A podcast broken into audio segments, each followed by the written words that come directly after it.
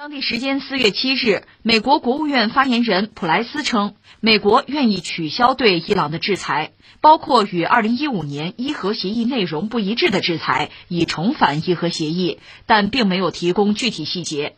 普莱斯对记者说：“我们准备采取必要措施，包括取消与二零一五年伊核协议内容无关的制裁措施，恢复并遵守伊核协议。我无法在这里详细说明可能有哪些措施。”据此前报道，六号，伊朗核问题全面协议相关方会议在奥地利首都维也纳举行，讨论美伊恢复履约问题。会后，多方表示会议具有建设性。尽管美国总统伊朗事务特使马利也率代表团抵达维也纳，但因美国已退出伊核协议，且伊方拒绝与美方直接对话，美方代表未出席此次会议。欧盟代表作为调解人，与各方进行磋商，再通过穿梭外交的方式沟通美国和伊朗方面的意见。这个话题实际上是昨天的继续，而且这个话题说就像拍电影一样，它是两条线，一条线呢是在维也纳，就是欧盟嘛，等于由他发起或者说由他做东吧，把大家召集到一块儿，呃，就是伊核协议当年的这个签约国都到了啊，几个角色都到了。包括中国、俄罗斯，包括欧洲那几个国家，也包括伊朗。当然，美国本身退约了，但是他不来不行啊。只是伊朗说我们不在一个房间里啊，别给我们安排在一块儿，我们不直接对话，那就间接来嘛，由欧盟方面就传话嘛。这是在维也纳，不管怎么说是展开了对话，就是美国能不能重返伊核协议，双方各自提了条件啊，这是一条线。还有一条线呢，是在红海，就是伊朗的一条船，这是一条货船，叫萨维斯号。呃，但这船呢，已经有几年的时间呢，是承担军事任务，就是革命卫队在使用它。那边一谈，这边这船遭到了攻击，而且现在很多媒体就是把矛头指向了说以色列是以色列干的，所以这两件事情几乎同时发生，给人特别直接的一个印象就是以色列很不满维也纳这次大家的碰面，很不满美国重返伊核协议，所以要搞点事情。当然，按照另一个逻辑说什么呢？以色列早就要报复伊朗，因为以色列一条货轮呢，说是被伊朗导弹打中了，所以我要报复。那你早点报复啊！说本来前两天就想报复，但正好呢，美国一条航母和这条船就是萨维斯号，呃，离得很近，没法动啊。等那美国航母走了之后，我再干。所以巧合，现在炸了它。而这个事儿呢，伊朗最终是承认了，我的船遭到袭击了。当然，我们也知道。和美国重返伊核协议，就是美伊的关系做出调整，和那个事儿比起来，这个事儿就不是很大了。更何况美国的军方，就国防部第一时间站出来，没有我的事儿，这不是我干的啊，表达这么一个态度。所以这个事情，就即使以色列呃表达了不满，甚至想搅黄那个对话，现在看来并不现实。这是我们把这事儿先说清楚了，这两件事等于说是平行发生。当然，最让大家关注的是，这次在维也纳呢，美国方面那个代表团等于说松了口，所以全球很多媒体呢抓住了美国人这句话，就是是不是要解除对伊朗的制裁？当然是这样啊，一个就是叫听其言观其行，你光说没有用啊，你得真解除了这个事儿，才真正会有转机。伊朗就等着呢。从伊朗那个角度讲，啥也别说了。昨天我们就讲，就一句话：你解除制裁还是不解除？解除了。那等于说你就重返伊核协议，有什么事再说。你要不解除，别的没得谈。那美国方面现在说的是什么呢？应该说是，呃，其实可以理解是局部的解除，就是解除在特朗普撕毁伊核协议之后施加给伊朗的那些制裁。之前的如果还有，那另算。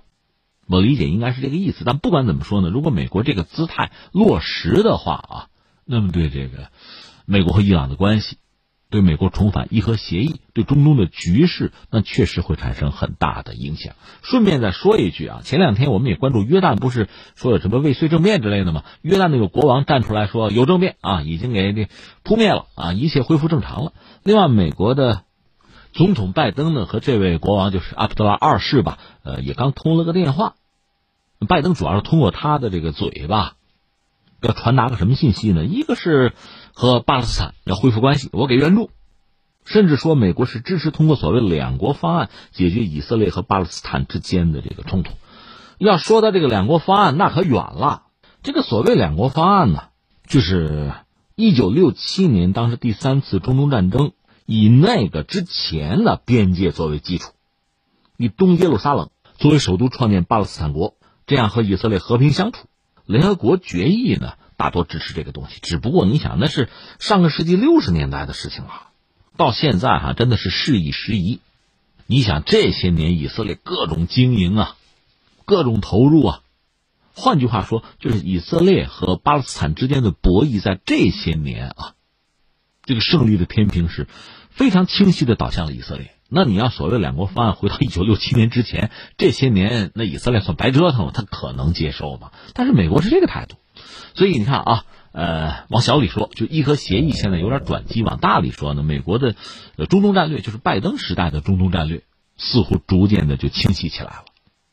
那你说美国人到底这是个所谓葫芦里卖的什么药？是什么牌呀？一个目前我们看呢，就是拜登肯定是相对于之前的特朗普，中东战略要有一个比较大的改变。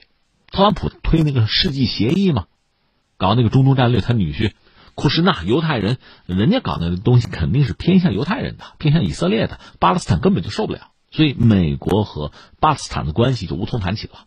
那到拜登呢，真的是改弦更张，大逆转。他现在和以色列和沙特，这是美国在中东以往吧很重要的两个盟友，特朗普也很看重的两个盟友，这个关系确实发生很大的变化。而现在我们关注到美国和约旦的关系似乎在升温，而且今天这个新闻我们看到，就是美国似乎是在急于回归伊核协议，就是调整和改善和伊朗的关系。你说美国这么搞，它图什么呢？那下面我们就说几点吧，逐一分析吧。第一个呢，呃，其实，在特朗普时代就在做一件事情，就是从全球收缩。其实你想啊，奥巴马做美国总统的时候就搞一个什么呢？亚太再平衡，重返亚太。到特朗普时代呢，亚太已经扩展成了印太。这个拓展以前我们分析过，今天不多说了啊。但是你没有那么多力量，没有那么多资源啊，而且特朗普又喜欢单挑，所以到拜登那个时候呢，他等于继承了特朗普那个印太的战略思维。但是他和特朗普不一样，他也知道自己单挑是无力应对新兴大国的崛起，所以他拉朋友圈。但不管怎么说，你总得投入啊，真金白银啊，你的资源、你的精力、你的时间是要投到印太的。那么其他地方呢？你只能撤呀，收缩嘛。中东要不要收缩？欧洲要不要收缩？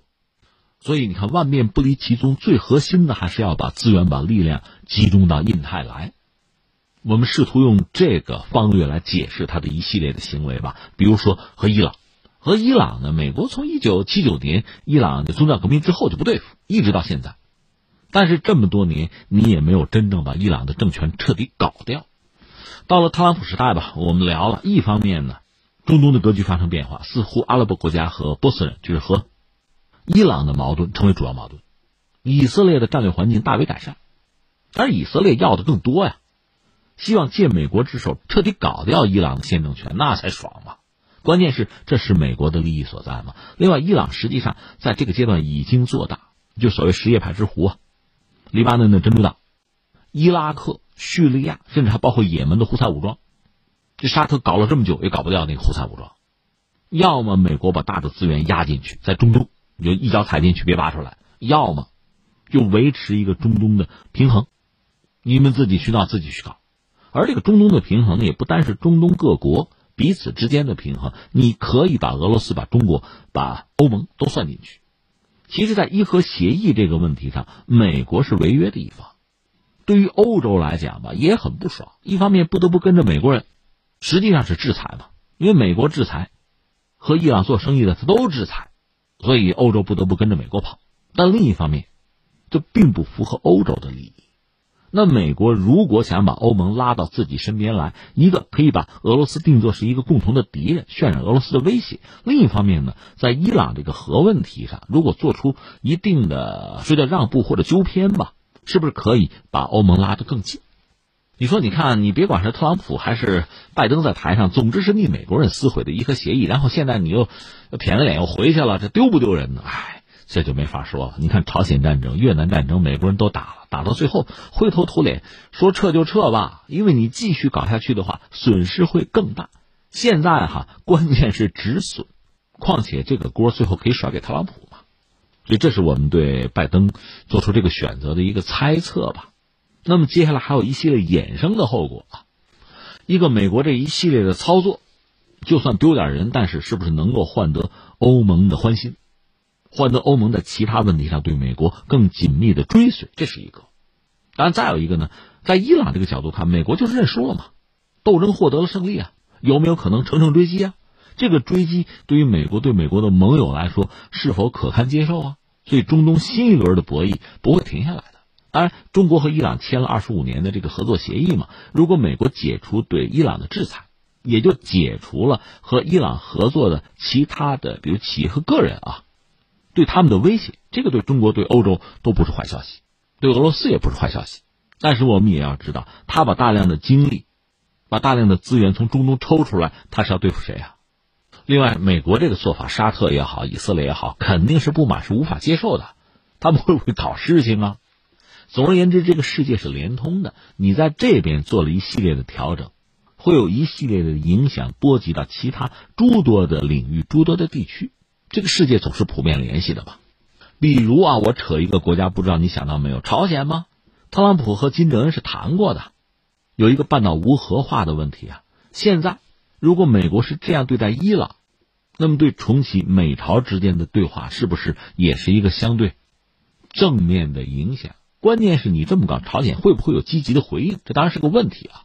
其实，在中东，美国和伊朗之间的这个矛盾，前段时间一度是一个主要矛盾。伊核协议摆在这儿吗？那现在这个矛盾如果真的能够被局部的化解吧，美国是可以算甩一个包袱的。那么，你用同样的策略去对待朝鲜吗？当然，伊朗和朝鲜其实完全不同。伊朗现在总的来说还没有核武器，朝鲜已经有了，而且朝鲜又是在几个大国之间。那么，拜登要不要考虑朝鲜问题？这也是一个问号。